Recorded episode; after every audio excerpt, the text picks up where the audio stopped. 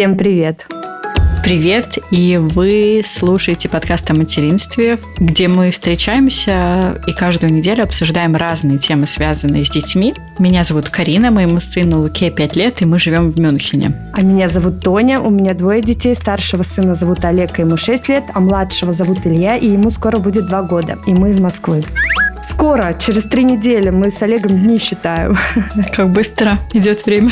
Через три недели у Илюши будет двухлетие, да.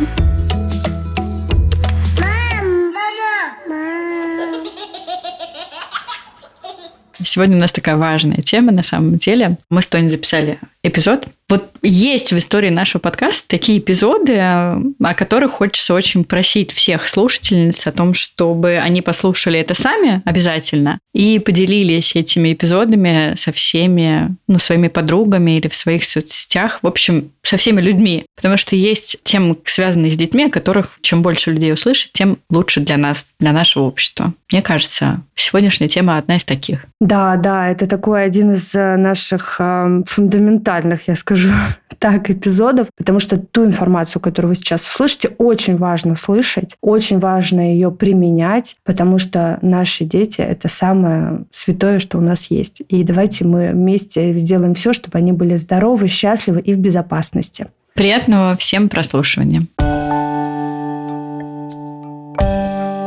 И сегодня у нас в гостях Нина Маньковская, инструктор школы Лиза Алерт. Нина, здравствуйте.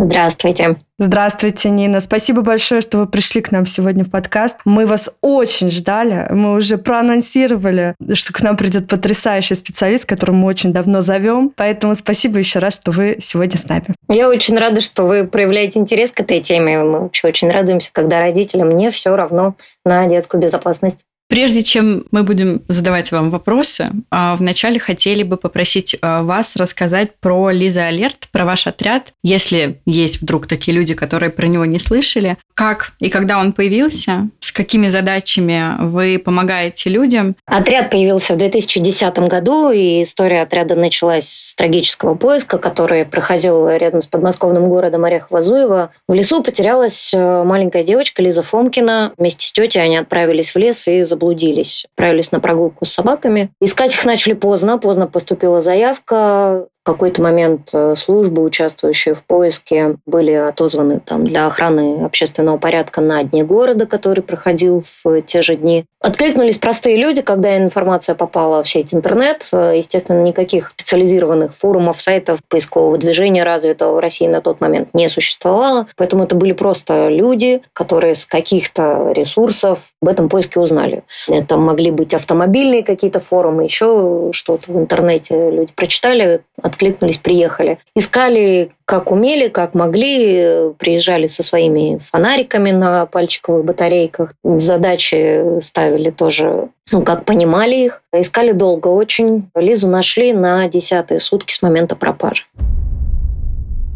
Незадолго до обнаружения Лизы была найдена погибшей ее тетя. Но вот до последнего оставалась надежда, что Лизу найдут живой, потому что она успела ей одежду верхнюю отдать, э, часть. И надеялись, что девочку найдут живой. Но, к сожалению, через несколько часов Лизу тоже нашли погибшей. И все люди, которые участвовали в этом поиске, они, естественно, эта история не могла их не затронуть. Более 600 человек тогда приехало на поиск. Люди решили объединиться, и в октябре 2010 года впервые прозвучала мысль о создании поисково-спасательного отряда. Назвали его в честь девочки Лизы. Алерт – это сигнал тревоги. Отряд развивается, отряду сейчас 13 лет. На данный момент мы представлены в 64 регионах нашей страны. И э, постоянно растем, постоянно учимся, э, пробуем, изобретаем новые методики поиска, все проверяем на практике, проводим обучение добровольцев. Каждый пришедший в отряд, естественно, если у него есть такое желание, может пройти очень большое подробное обучение по разным нашим поисковым дисциплинам. У нас очень много направлений в отряде. Применить себя может каждый. Если говорить про количество поисковиков активных, которые выезжают, то среднюю цифру мы называем около 30 тысяч человек по всей стране участвуют в активных поисках. Ну вот, грубо говоря, в единицу времени. Это не значит, что это одни и те же люди. У нас э, все добровольцы, у нас есть свои семьи, у нас есть свои работы, и поиском пропавших людей мы занимаемся в свое свободное время. Поэтому люди меняются, приходят новые, кто-то выезжает э, пару раз в год, кто-то выезжает несколько раз в неделю. В лесной сезон у нас есть люди, которые берут отпуск и просто с одного поиска могут э, ехать сразу на другой. Это когда сезон лесных заявок, когда заявок больше, чем нас. А сколько уже э, удалось найти человек на сегодняшний день, вот благодаря вашему отряду? Вообще за все время существования отряда больше 149 тысяч заявок поступило в отряд, и большая часть из э, поступивших заявок отработаны, поиски состоялись, и большинство людей найдены живыми. Если более подробные цифры вам нужны, э, или отдельные цифры по детям, тоже могу их озвучить. Например, если мы берем 23 год э, текущий, то в отряд только за этот год поступило 9755. На сегодняшний день у нас цифра заявок на поиск пропавших детей. Из них 8736 найдены живыми, 101 ребенок найден погибшим и не найдены 39 детей. Это дети от 0 до 17 лет. Нина, а вот э, скажите, ваш отряд замечал какие-то особенности э, по возрасту или по полу, или, может быть, вы замечали по каким-то другим параметрам, вот с чем это связано, пропажа детей? Есть какие-то данные? Этот вопрос очень часто задают на наших беседах профилактических родителей. И звучит он обычно, до какого возраста нужно держать ребенка за руку. Вот мы называем условную цифру в 10 лет. Она условна. Каждый родитель сам решает, э, в каком возрасте он может отпустить ребенка одного. Что важно понимать здесь, откуда вообще эта цифра берется? Она берется из нашей статистики, и мы понимаем, глядя на цифры наших поисков, то до 10 лет дети чаще теряются, оказавшись в незнакомом месте, без присмотра, После 10 лет начинаются, к сожалению, истории самовольных уходов, и статистика в этом возрасте у нас по самовольным уходам растет. Поэтому причины разные. В подростковом возрасте да, у нас э, история с уходами, она все-таки выходит на первый план, а маленькие дети именно теряются чаще. Вот как раз хотелось поговорить про маленьких детей. Наша аудитория – это ну, мама как раз детей в основном до школы. И когда мы слышим или читаем а, про то, что дети пропадают, мы часто думаем, что ну, с нами этого точно никогда не произойдет. Но ваша статистика, даже которую вы указали за этот год, показывает, что как минимум 9 тысяч семей тоже не думали, что с ними это произойдет, но однако произошло. Вы бы не могли бы рассказать нам и перечислить какие-то основные ну, вот сценарии? Да? Вы сказали, что дети до 10 лет чаще теряются.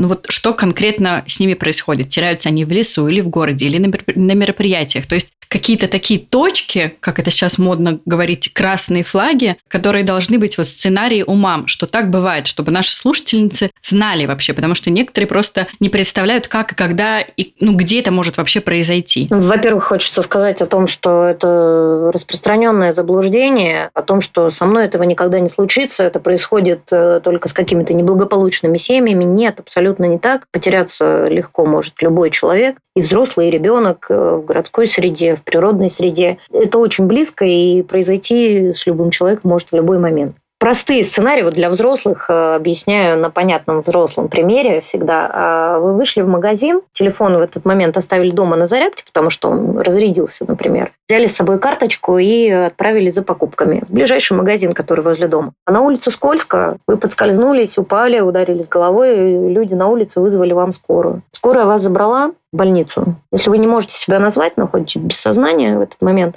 а в больницу вы поступаете как неизвестный. И как неизвестный вы в больнице можете пробыть очень долгое время. Мы будем вас искать, вас будут искать родственники, поисковики, службы. К сожалению, единой базы там, неизвестных пациентов э, хорошо реализованной в нашей стране не существует. Поэтому человек в больнице, вот так, как неизвестный, может э, находиться очень долгое время. Мы будем звонить в эту больницу, в приемном покое будут меняться сотрудники, информация может потеряться, пресловутый человеческий фактор. И нам могут сказать, что не поступал такой человек. Мы будем спрашивать по фамилии, имени, отчеству, мы будем спрашивать по приметам, были ли неизвестные за этот период. Иногда мы находим человека в больнице спустя месяц его нахождения там. Это нередкие случаи. Вот так просто может взрослый человек э, пропасть в городе, где все в камерах. Ребенку потеряться еще проще.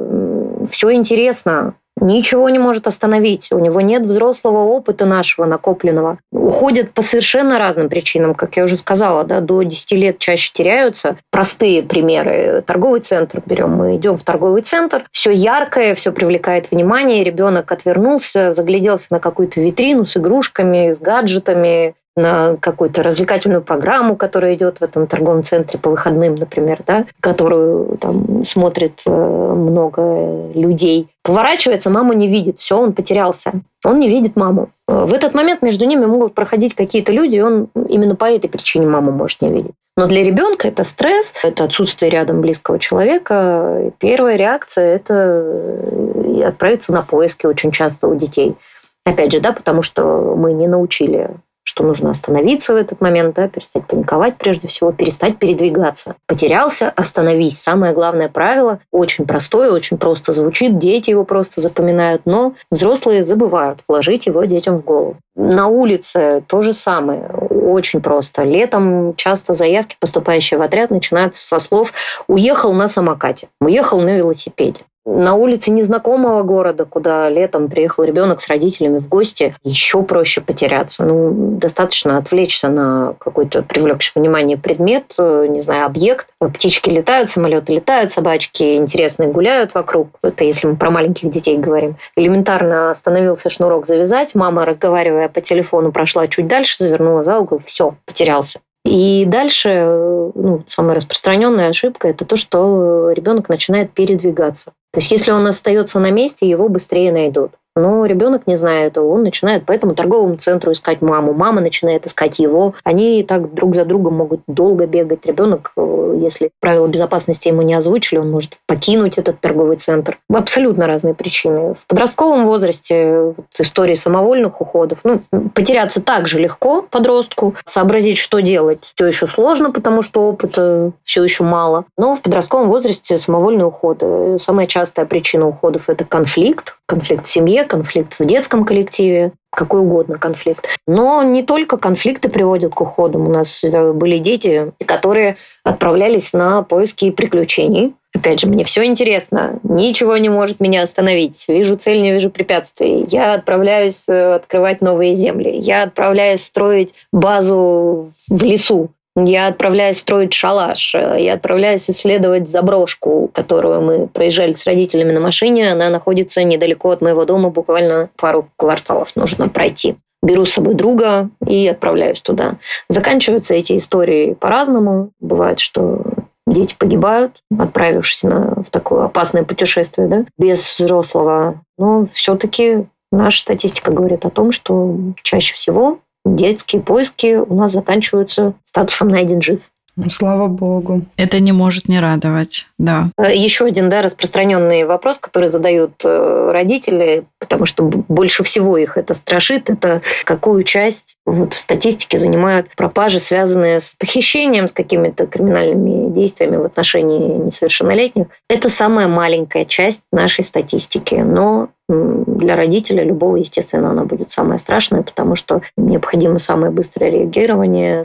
Как правило, ну, вот если брать мировую такую статистику, к сожалению, мы понимаем, что если это так называемое злое похищение да, с целью совершения каких-то насильственных действий в отношении несовершеннолетнего, ребенок, как правило, погибает э, в первые три часа. Поэтому очень важно быстрое реагирование. То есть если пропал ребенок, ни в коем случае не ждем. Мы не знаем, что случилось. Потерялся, э, ушел сам, попал в поле зрения каких-то людей с криминальными наклонностями. В любом случае, что бы ни случилось, нам это сейчас не важно. Нам важно найти ребенка, поэтому реагируем мгновенно. Если мы знаем, что ребенку от школы до дома идти 30 минут, то 60 минут – это то время, когда мы начинаем уже искать активно. Хорошо, что вы об этом сказали, потому что, насколько я знаю, в обществе иногда есть такой миф о том, что, например, полиция принимает э, заявление о пропаже через сутки. Ну, насколько я знаю, это миф, но почему-то у некоторых людей это сидит до сих пор в голове.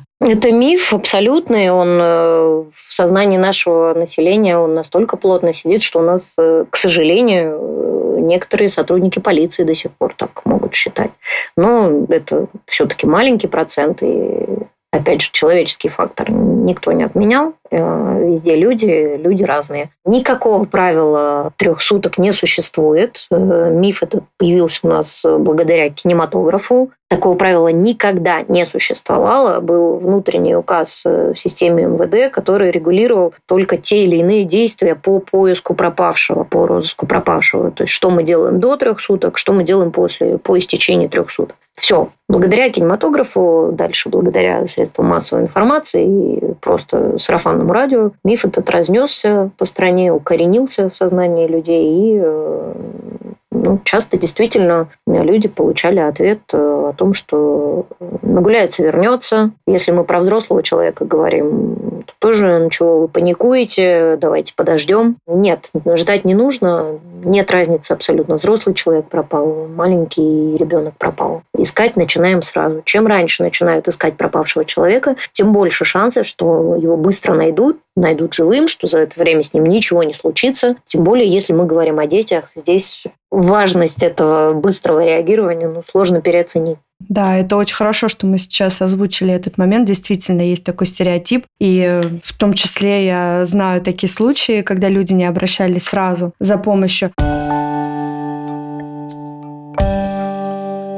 Нина, вы уже сказали про один очень важный момент, который стоит научить детей, это останавливаться. Скажите, пожалуйста, есть ли еще какие-то правила, с которыми мы обязаны ознакомить наших детей в случае, не дай бог, если они потеряются? Да, если мы говорим про маленьких детей, чему нам нужно их научить? Самое первое, самое важное правило, которое будет у нас действовать везде и всегда, это потерялся, остановись, оставайся на месте, перестань передвигаться. Ты уже не знаешь, где ты находишься, где твои родные. Если ты начинаешь передвигаться, искать тебя могут долго. Чем меньше ты передвигаешься, тем быстрее тебя найдут. Потерялся, остановись. Вкладываем в голову ребенку. Если мы находимся в торговом центре, на улице, что может ребенок сделать для того, чтобы с этой ситуацией справиться? Да? Мы остановились, мы посмотрели внимательно по сторонам. Я говорила, может проходить э, мимо группа людей, и поэтому мы маму не видим. Люди прошли, мы маму увидели, все, мы снова вместе. Опасная ситуация закончена. Оглянулся внимательно, посмотрел, оставаясь на месте. Если не увидел родителей, можем громко позвать. Научите детей кричать. Это большая проблема. Дети не умеют кричать. Мы, взрослые, их этому учим. Не шуми, не кричи, не бегай, веди себя прилично. Все это в голове откладывается очень хорошо, потому что повторяется много-много раз, в отличие от правил безопасности.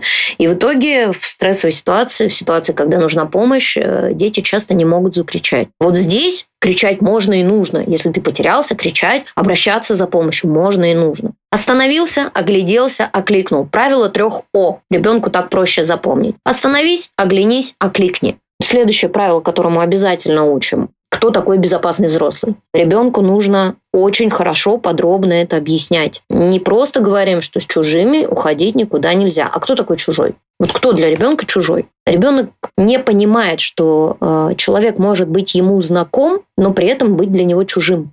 Для ребенка сосед, с которым вы спускаетесь в лифте там, каждое утро, когда ребенка в школу провожаете, это не чужой человек. Ну, потому что мама же с ним болтает, э, здоровается. Я его знаю. Значит, он не чужой. А ребенку очень нужно объяснять подробно, что свои – это те, кто с тобой живет, да, это твой вот ближ, ближний самый круг. С этими людьми ты можешь уйти, эти люди могут тебя обнять. Самый близкий круг. Есть э, люди, которых ты знаешь, они знакомые, но чужие. В этом круге у нас будут находиться там, другие родственники, которые не проживают с ребенком. В этом же круге у нас будут находиться преподаватели, друзья по школе, вот эти коллеги, мамы, папы, соседи, возможно, они даже бывают у вас дома. Но все равно эти люди для тебя знакомые, но чужие. То есть с ними ты не можешь уйти, если тебе не разрешили родители. Только с разрешения родителей, либо вместе с ними. Ни в какую машину, кроме машины родителей, ты сесть не можешь, если их нет рядом, да, либо если они тебе э, не разрешили. И обязательно приводите примеры так, чтобы ребенку было понятно, говорите на его языке. То есть э, мы объясняем, мы прям приводим ему пример. Ты идешь из школы, у тебя там рюкзак тяжелый, тебе тяжело его нести, а мимо проезжает э, там, соседка, тетя Маша, и говорит, Вась, садись, рюкзак тяжелый, подвезу тебя. Вот Вася должен понимать, что в машину к тете Маше, которая знакомая, которая соседка, которая приходит к маме в гости. Он не может сесть, пока мама ему не разрешит. То есть, если он может позвонить маме в этот момент и спросить у мамы разрешение, мам, тетя Маша мимо проезжает, можно она меня подвезет, она предлагает. Вот если мама разрешила, мама на себя взяла эту ответственность, тогда можно. Если нет возможности связаться с родителями, идем дальше со своим тяжелым рюкзаком. Я прям записываю. У нас все записывается и так. Чему еще учим? Правило трех Н у нас еще есть. Э, дети тоже его хорошо запоминают. Правило трех Н. Оно относится ко всем людям, которые вот в самом дальнем круге нашем. Есть такое понятие, да, в психологии, круги безопасности. Вот мы только что их проговорили с вами. Самый маленький круг, э, зеленый, безопасный для ребенка, это те, кто с ним живет. Круг, в котором находятся знакомые, но чужие люди, с которыми я могу уйти только с разрешения родителей. Это у нас второй желтый круг такой, да. Третий круг, в нем все незнакомые люди. И вот в отношении них у нас будет правило трех Н действовать. Никогда, никуда, ни с кем незнакомым уходить нельзя. Ну, здесь все просто. 25 мая каждый год мы проводим различные социальные эксперименты, акции, пытаемся привлечь внимание общественности к проблеме детских пропаж и вообще пропаж людей, потому что убивает именно равнодушие. Мы пытаемся с этим равнодушием в нашем обществе бороться всеми доступными для нас способами. И мы проводили однажды, много лет назад, э, такой эксперимент. С тех пор больше не проводим его. Просто Э, занимаемся профилактикой детских пропаж. Эксперимент заключался в том, что наши добровольцы по согласованию с родителями пытались э, увести с детской площадки детей. Дети были в возрасте там, от 3 до 12 лет. Из 40 детей 36 ушли. Да, я видела эти видео, я видела эти ролики. Мар, да. И ведь точно же, их родители точно же говорили. Да, да их не увели, их не утащили, нет.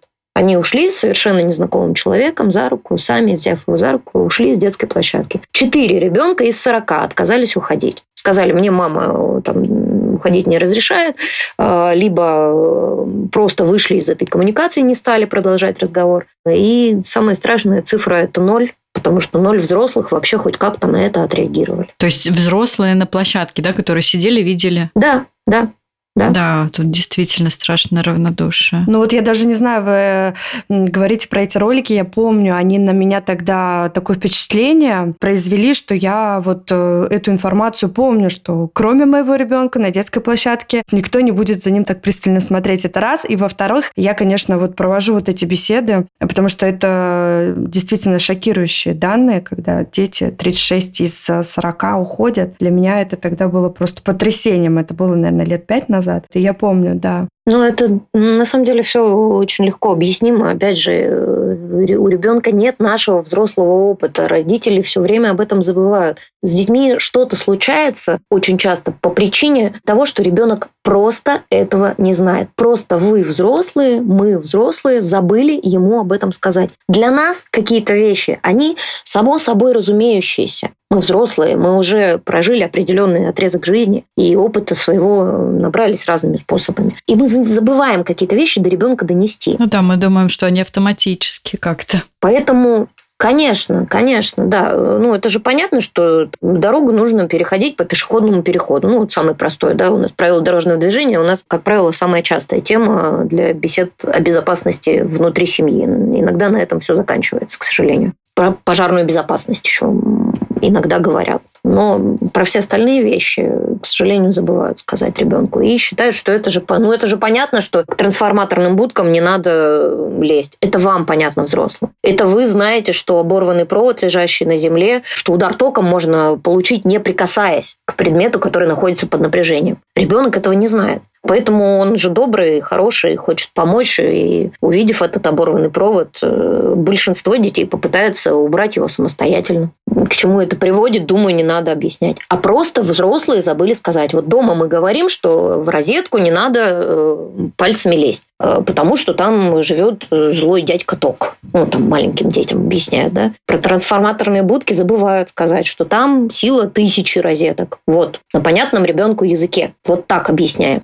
тогда будет э, меньше шансов, что он пойдет туда играть, сказав своим ребятам, знакомым на площадке, что мне с вами не интересно, я пойду поищу для игры место поинтереснее. Это тоже из нашей поисковой практики, это абсолютно реальный кейс. Мальчик, который ушел с детской площадки вот с этими словами, найден был погибшим в трансформаторной будке. Потому что местом поинтереснее как раз она оказалась. Их еще иногда так раскрашивают ярко, как-то пытаясь скрыть и располагает странно. Нужно объяснять, нужно показывать. Вы идете с ребенком по улице, и вот это мы переходим уже к такой теме безопасных маршрутов. Если ребенок начинает передвигаться один, обязательно по тем маршрутам, по которым он будет передвигаться один, пройдите с ним, проговорите все опасности, которые могут его на этом пути там, до школы подстерегать. Объясняем, что не надо срезать путь через гаражи, тоже нашумевшая, да, помните историю у нас э, в Саратове, как девочка не дошла до школы, и в этих же гаражах, собственно, ее и нашли. Не надо срезать путь через какие-то неосвещенные территории, какие-то заброшенные территории. Не нужно исследовать стройки, не нужно исследовать открытые подвалы тоже из практики ситуация, как ребенок у нас заходит в открытый подвал, ну, потому что это же пещера, которую надо исследовать. Все же интересно. Он отправился исследовать эту пещеру. В пещере не берет телефон, там связи нет, она очень плохо там работает. А дворник, э, который вернулся, выполнив свои обязанности профессиональные, закрыл дверь и ушел. Ребенка полдня ищет э, половина города. Ребенок в подвале просто не может дозваться никого, потому что на улице шумно, его не слышно, дверь закрыта, телефон не ловит.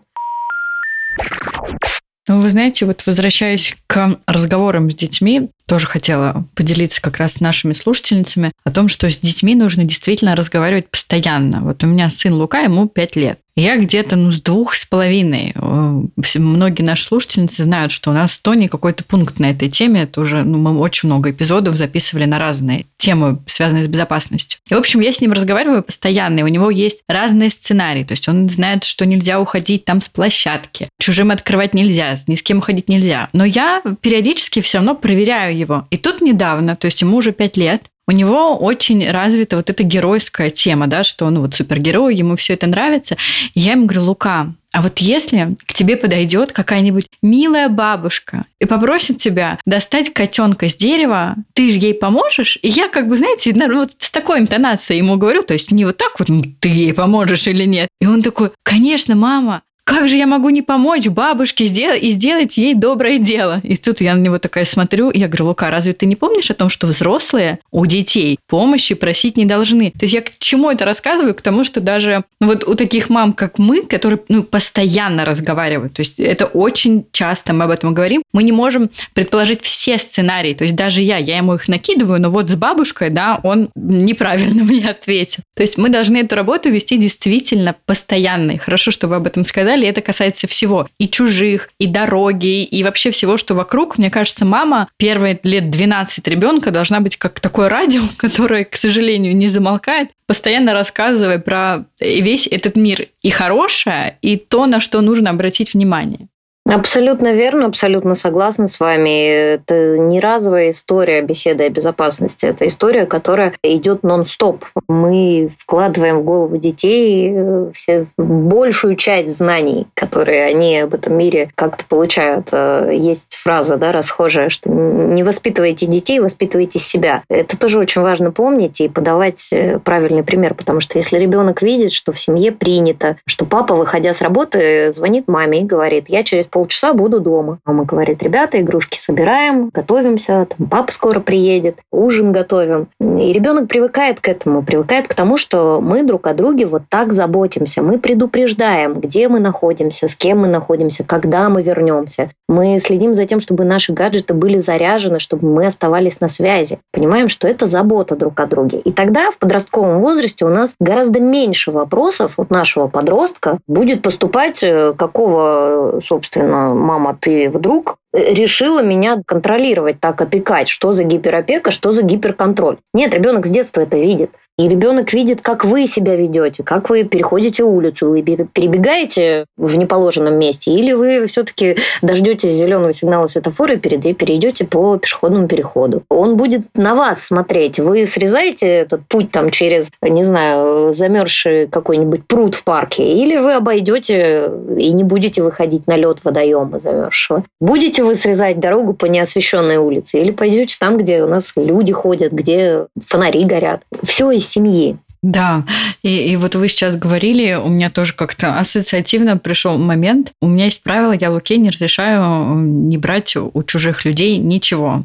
Это моя бабушка меня в детстве запугала конфетками, что нельзя брать конфетки. И я ему эту информацию передаю, ну, то есть он знает, что ничего брать нельзя. Но я часто вижу, как мама, ну, то есть какая-то бабуля добрая или там дядя, они говорят, ну, вот когда он со мной, пускай он это ест. И я как раз как-то своей подруге сказала, нет, ну, он же подумает, что он и без тебя тогда может брать. Но это странное правило. Либо вы вообще ни у кого ничего не берете, либо нет. Ну, то есть вот хорошо, что вы сказали, что все начинается с нас. И действительно нужно при детях вести себя так, как мы хотим, чтобы они вели себя без нас, ну, касаемо безопасности, да? Да, естественно. Критическое мышление, оно развивается медленно у детей, опять же, с, с приобретением опыта, с прохождением каких-то ситуаций.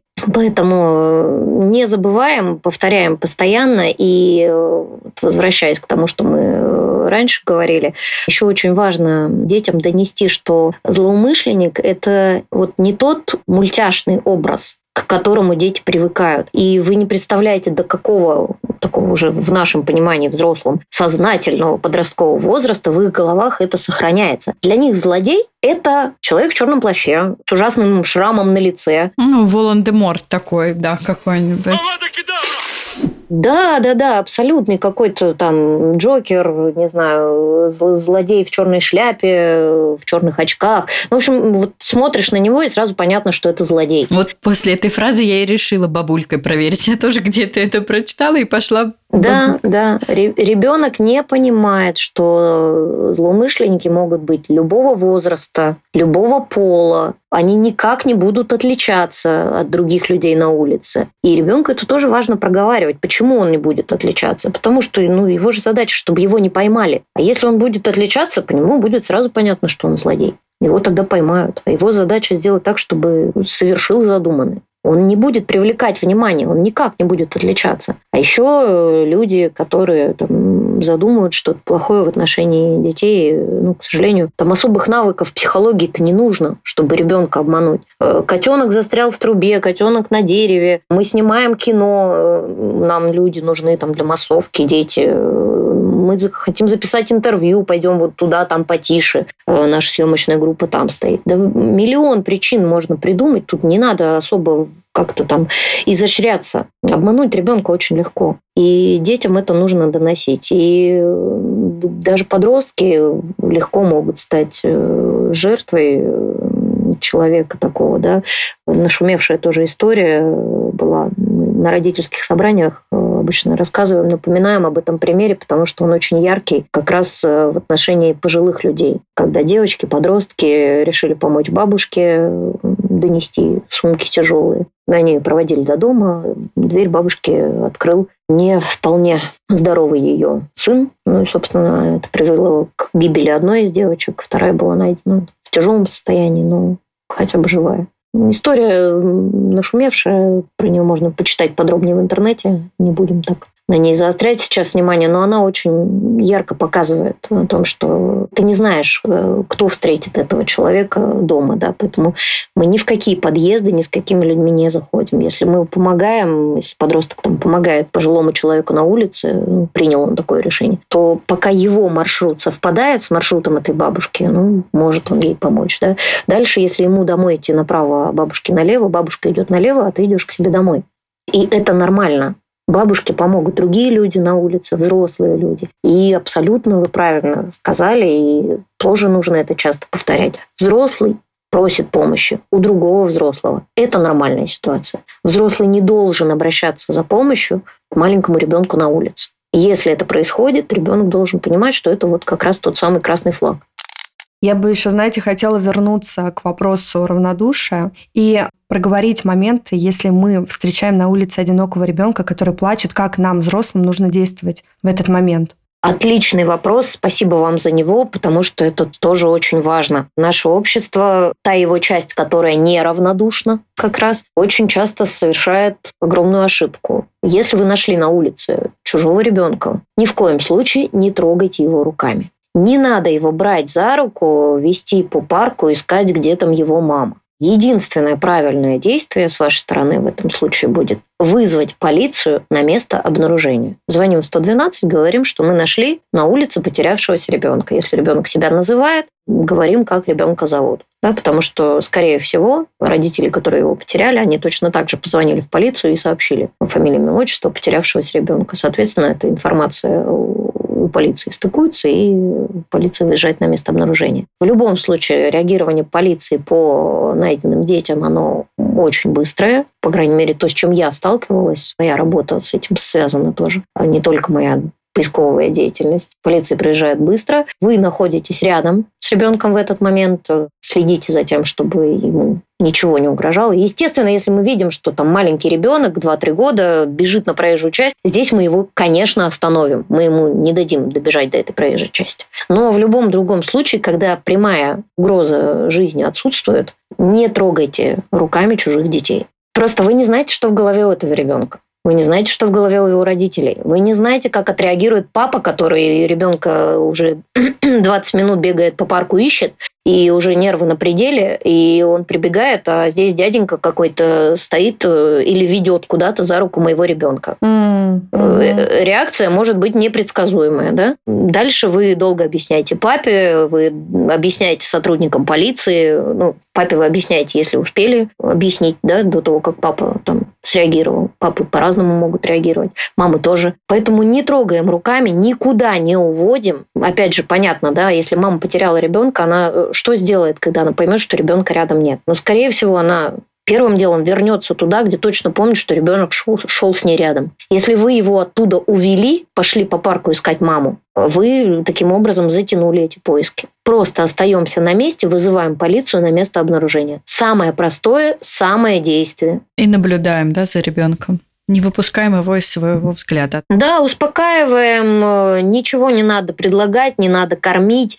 Можно, ну, максимум можете простой негазированной воды предложить, да, потому что там пытаются накормить какими-нибудь конфетами, чем, чем угодно. Вы не знаете про этого ребенка ничего. Вы не знаете, есть ли у него какая-то пищевая аллергия или еще что-то. Спровоцировать э, своими добрыми действиями ну, какую-то еще более сложную ситуацию не надо так. Просто остаемся рядом, предлагаем водички, обеспечиваем безопасность, успокаиваем ребенка, вызываем полицию.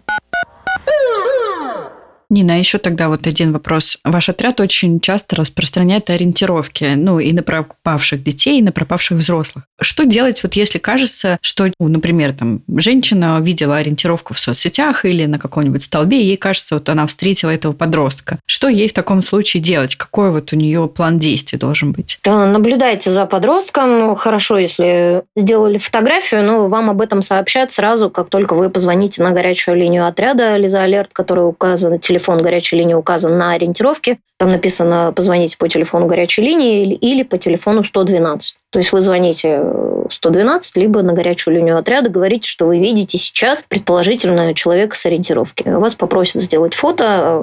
Если у вас есть возможность там, остаться рядом, понаблюдать. Опять же, там, если мы о подростках сейчас говорим, да, и если это, например, какая-то история самовольных уходов, то здесь не нужно его хватать, не нужно к нему подходить. Остаемся рядом, наблюдаем, сообщаем информацию на горячую линию или в 112. Почему, опять же, мы не подходим и не заговариваем с ним, не пытаемся его увести.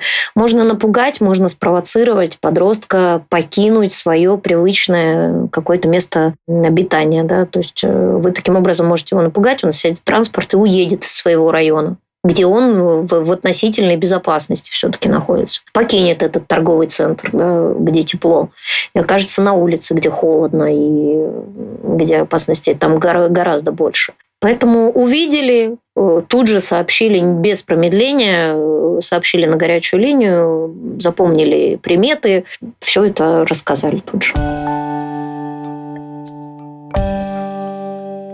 Так, у меня еще, знаете, к вам какой вопрос? Насчет разных методов и инструментов. Вот, например, а, как GPS-трекеры или знания там, своего телефона или адреса могут помочь родителям ну, как-то подготовить своих детей вот к каким-то неприятным ситуациям. У меня сейчас Луке 5 лет, и он стал на площадке уже активно очень гулять. То есть, если это раньше, ну, когда маленький ребенок, да, это мама э, ходит за ним везде, у каждой горки, у каждых качелек, то сейчас, например, ситуация уже другая. То есть, во-первых, я за ним не могу везде ходить, И я даже подумывала, купить ему какой-то вот GPS-маячок, чтобы в, ну, в крайнем случае я хотя бы могла там в телефон посмотреть, увидеть, в какой части он этой площадки.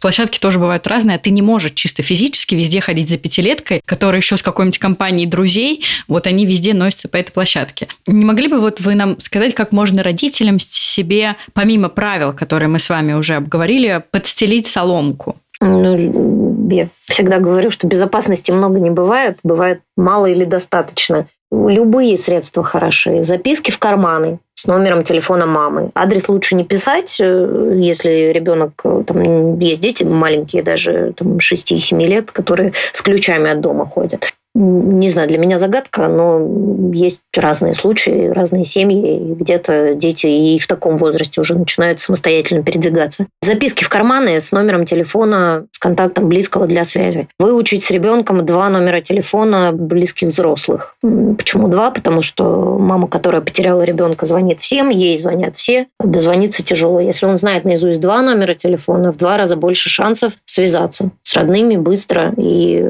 попросить о помощи, сказать, где ты находишься. GPS, э, маячки, разные умные гаджеты, телефоны с приложениями, с родительским контролем. Мы всеми руками за. Ни один поиск, э, где у нас во вводных мы видим, что у ребенка при себе какой-то вот такой умный девайс, э, который отслеживает его местоположение или может нам дать э, последнюю точку, где он находился. Ни один такой поиск не перешел вот в активную фазу, то есть это не переросло в масштабное большое поисковое мероприятие. Детей находили быстро, либо сами родители, либо службы либо добровольцы первые, которые оказались рядом, приехали первые на место пропажи. До активного поиска большого, масштабного ни одна такая история не дошла. Поэтому мы абсолютно за. Единственное, мы не даем никаких рекомендаций по моделям этих девайсов, потому что э, они постоянно меняются, модельный ряд обновляется, выходят новые, у них какие-то новые функции появляются. Ну, просто это отдельное направление в отряде нужно делать, э, чтобы исследовать э, огромный объем этих гаджетов. Они очень быстро устаревают, что важно понимать родителям? Важно понимать, что это не панацея в любом случае. Погрешности геолокации у нас очень большие бывают. Чем хуже работает функция в этом девайсе, тем погрешность будет больше. В городе это будет там, от нескольких метров до километра. Допустим, в природной среде это может до нескольких километров быть погрешность. Ну, вот, вот настолько все не точно. Да? То есть это не панацея. Но, тем не менее, тем не менее, э, это лучше,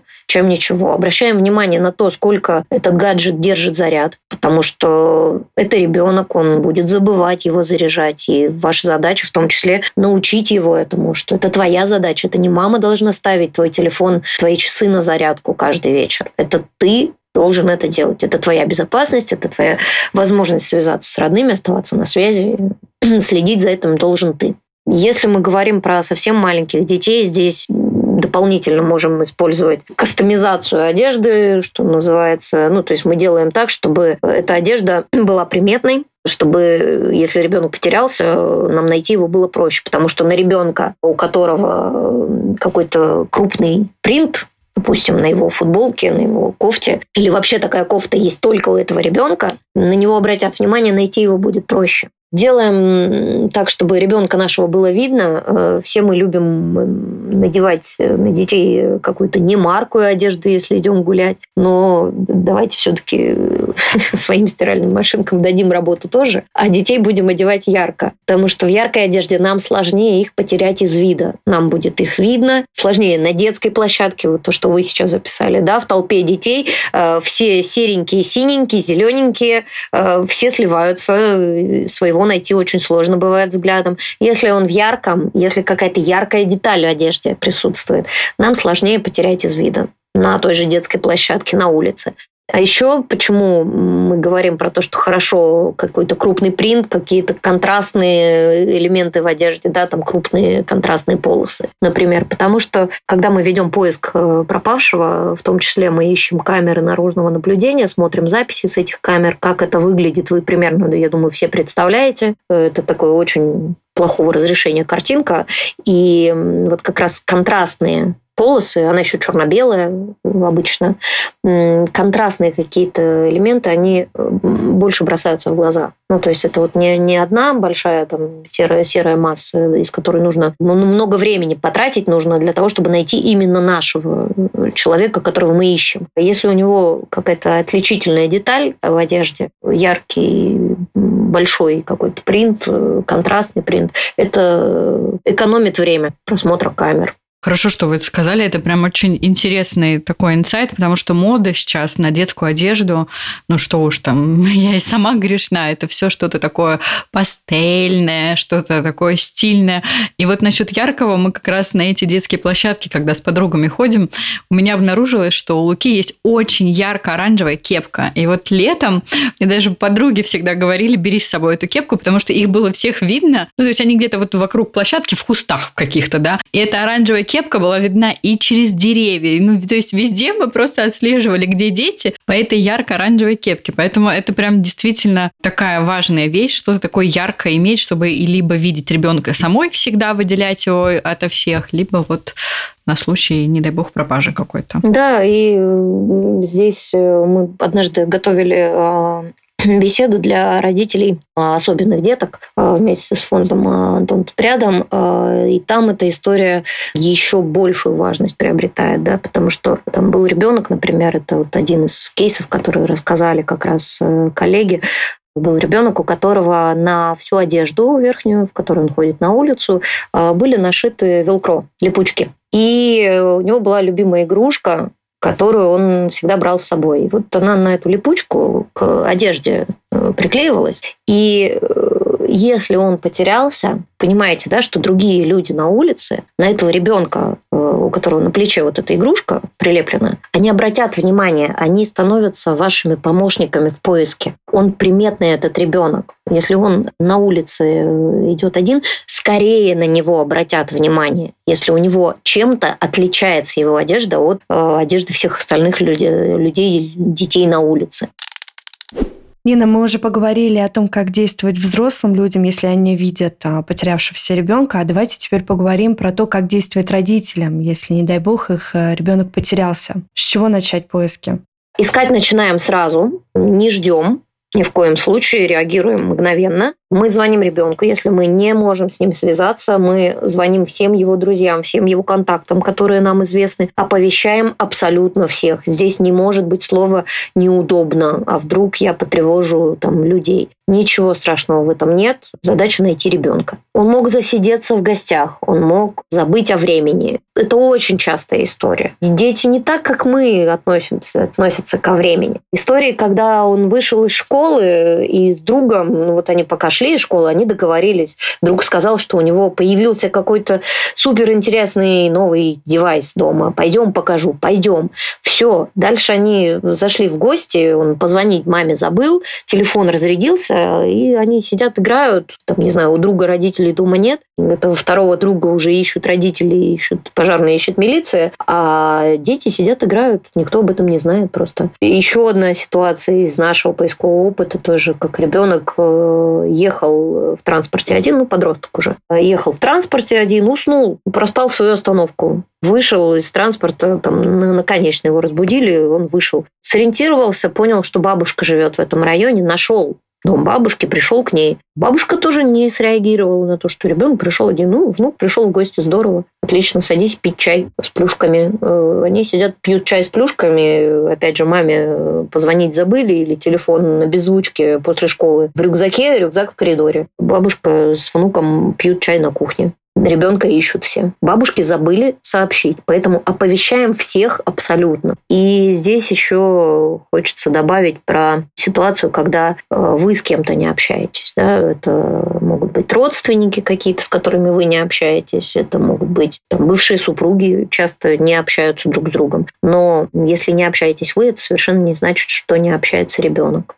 ребенок может поддерживать отношения. Просто вы об этом не знаете. Такие случаи тоже были в нашей практике. Ну, это неплохая история, да, когда ребенок находится, с ним все в порядке. Просто вот такие секреты. Здесь уже внутри семьи нужно с этим разбираться. Это не наша уже, не, не поисковиков задача.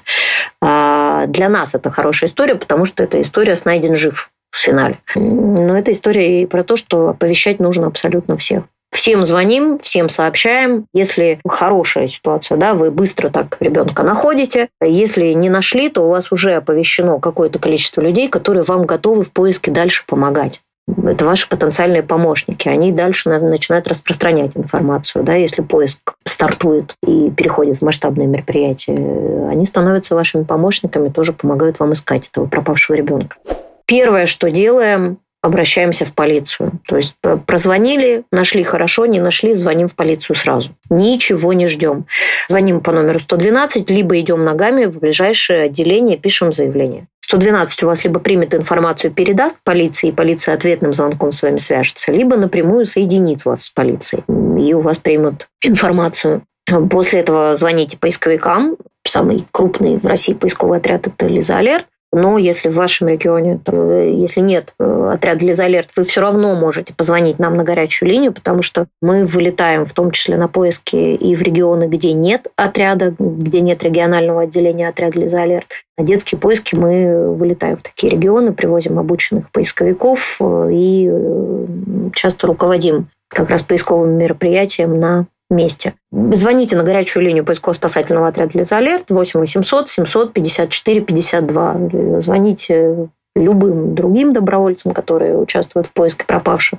Любая помощь здесь нужна и важна. Не тянем время, ничего ни в коем случае не ждем, искать начинаем сразу. Да, это касается вообще любых поисков ребенка. Уже город, лес, я не знаю, все что угодно. Да? да. И еще важное дополнение здесь. Э, говорим правду службам, поисковикам говорим правду. Не утаиваем ничего, потому что это может быть критично для хода поиска. Если были конфликты, скажите об этом. Нет задачи осудить кого-то, задача найти ребенка, и все. Дальше проблемы в семье вы будете решать внутри семьи. Отряд Лиза Алерт очень внимательно относится к информации и ни в коем случае никуда ее не распространяет поисковик для выполнения своей задачи получает ровно то количество информации, которое ему нужно для выполнения этой задачи. Если что-то изменилось в поведении ребенка накануне пропажи, тоже говорим об этом. Если что-то пропало из дома, тоже говорим об этом. Если наказали накануне, тоже говорим об этом. И не отнимайте у детей гаджеты, пожалуйста, не отнимайте телефоны. Очень часто родители используют это как э, средство воздействия на ребенка, но придумывайте какие-то другие варианты. Не лишайте ребенка связи, не оставляйте его в опасности. Теперь я бы хотела спросить у вас про школу. Именно про школу Лиза Лерт. Я читала, что вы проводите тренинги да, в садах и в школах. Вот расскажите, как можно получить эти важные знания и как вообще проходит обучение? А, да, мы проводим беседы для детей в школах, в старших э, группах детских садов. Помимо этих бесед мы проводим масштабные мероприятия. У нас есть квест «Безвредные советы», в который тоже зашита вся вот эта полезная информация. Она разделена на блоки. Дети проходят там разные этапы.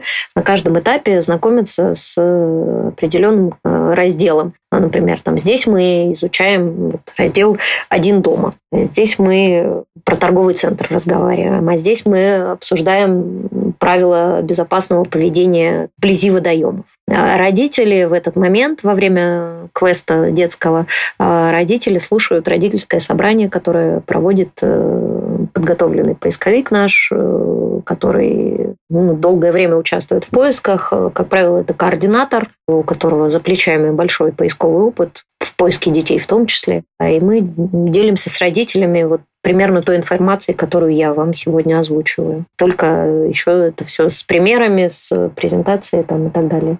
Беседы в школах э, у нас разделены по возрастам. Первая беседа у нас на возраст 5-10 лет, такая самая простая. Дальше две подростковые беседы у нас есть 10-13 э, и 13-17 лет. Также у нас э, в школе Лиза Алерт есть поднаправление профилактики, профилактические мероприятия для родственников людей с деменцией, с нарушением памяти, для родственников пожилых людей. Отдельная беседа вот есть для такой категории. А вот скажите, пожалуйста, а как сделать так, э, чтобы пригласить вас в определенную школу, например, или в детский сад? Ну, сразу хочу сказать, что нас меньше, чем запрос на э, такие беседы, поэтому мы стараемся и э, всеми доступными способами по-другому доносить информацию до конечного слушателя, до детей, до родителей. Вот в том числе записываем подкасты вот такие, проводим какие-то еще профилактические мероприятия. У нас спектакль сейчас есть об отряде, о подростках, для подростков, для их родителей. И в том числе после спектакля идет беседа от инструктора отряда лица алерт. Чтобы провести беседу в школе, вы должны позвонить нам на горячую линию. Как правило, прием заявок у нас происходит два раза в год. Это начало учебного года, 1 сентября. Прям 1 сентября обычно мы и стартуем прием заявок. Очень быстро он закрывается. В регионах э, заявок меньше. Там в Москве, в Санкт-Петербурге всегда огромное количество их. Это количество заявок мы стараемся всеми силами обработать до Нового года. И после Нового года, либо в новогодние каникулы, либо сразу после них, мы второй раз открываем прием заявок на горячую линию. Можно нам позвонить и оставить заявку на проведение беседы в школе. Вы договариваетесь со школой, если школа не против, ну, там могут быть какие-то ограничения, карантинные мероприятия, там какие-то э, особые меры безопасности, школы все разные тоже у нас. Договариваетесь со школой, приглашаете инструктора, оставляете заявку на горячую линию. И далее инструктор с вами связывается, согласует дату, приходит в школу, проводит беседу. Нина, расскажите, пожалуйста, о том, как стать волонтером Лиза Алерт.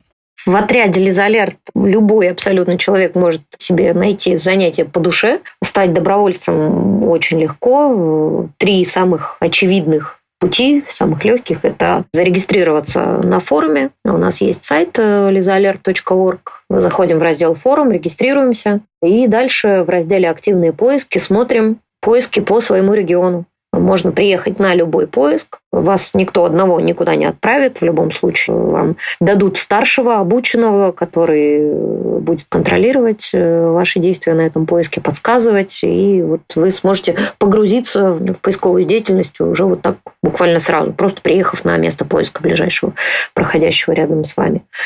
А, ну, либо там, люди на резонанс вот часто приезжают, например, и после них остаются в отряде. То есть большой какой-то поиск, э, пропал ребенок, много людей едут, э, люди узнают об этом поиске из э, средств массовой информации, либо следят за форумом нашим и видят такой поиск, выезжают на него, после этого остаются в отряде. А, второй способ. Вы звоните на горячую линию, говорите, что вы хотите стать добровольцем. Ваш звонок передают в направление новичковое, и направление с вами связывается, подсказывает, как можно присоединиться к отряду, выясняет, что вам интереснее, как вы можете себя применить в отряде. Вы можете на новичковую прийти. У нас проходят новичковые лекции, где мы знакомимся с направлениями отряда, рассказываем о том, как проходит поиск, как подготовиться к своему первому поиску. Анонсируются они обычно в наших пабликах всегда. И когда новичковая в вашем регионе проходит, вы просто приходите, регистрируетесь, приходите и слушаете, присоединяйтесь к отряду. Некоторые люди сразу после новичковой у нас приезжают на свой первый поиск как раз. Можно помогать удаленно из дома. Э, если вы э, там, не любитель пеших э, долгих прогулок по лесу, любите проводить время перед компьютером, любите искать информацию, анализировать информацию, отлично, нам очень нужны такие люди, потому что наши информационные координаторы – это люди, которые проводят 80% э, работы по поиску. Информации очень много, ее нужно искать, ее нужно обрабатывать, э, держать связь с координатором, с родственниками. вот этим всем занимаются инфорги наши, информационные координаторы. Направлений много. У нас э, есть направления которые не требуют вообще э, выезда куда-то. Да? Просмотр снимков, э, группа просмотра и анализа снимков с беспилотников. Наши коптеры, когда мы поднимаем на поиски в природной среде, делают сет фотографий. Мы именно снимаем не видео, а фотографии, потому что на видео разрешение не позволяет нам с, с уверенностью утверждать, что мы там видим или не видим человека на данном каком-то участке местности. Поэтому делается сет фотографий. Эти фотографии отсматривает нейросеть, которая специально для отряда была разработана. Но дальше вторая линия контроля – это уже человеческие глаза. И вот группа просмотра анализа как раз занимается просмотром этих снимков. Есть, э, как я уже сказала, информационные координаторы, есть люди, которые только печатают ориентировки, они там, работают в типографии, у них дома есть принтер цветной, и они готовы печатать ориентировки иногда. Все, они занимаются этим и отписываются в теме, что готов напечатать ориентировки. Наш поисковик, который двигается на поиск, приезжает, берет ориентировки и везет их в штаб. У нас есть конное направление, у нас есть кинологическое направление, направление беспилотной авиации, очень-очень много разных направлений в отряде. Каждый сможет себя применить. Картография, координаторы, очень много. Это действительно здорово, что ну, действительно каждый может себя найти в чем-то.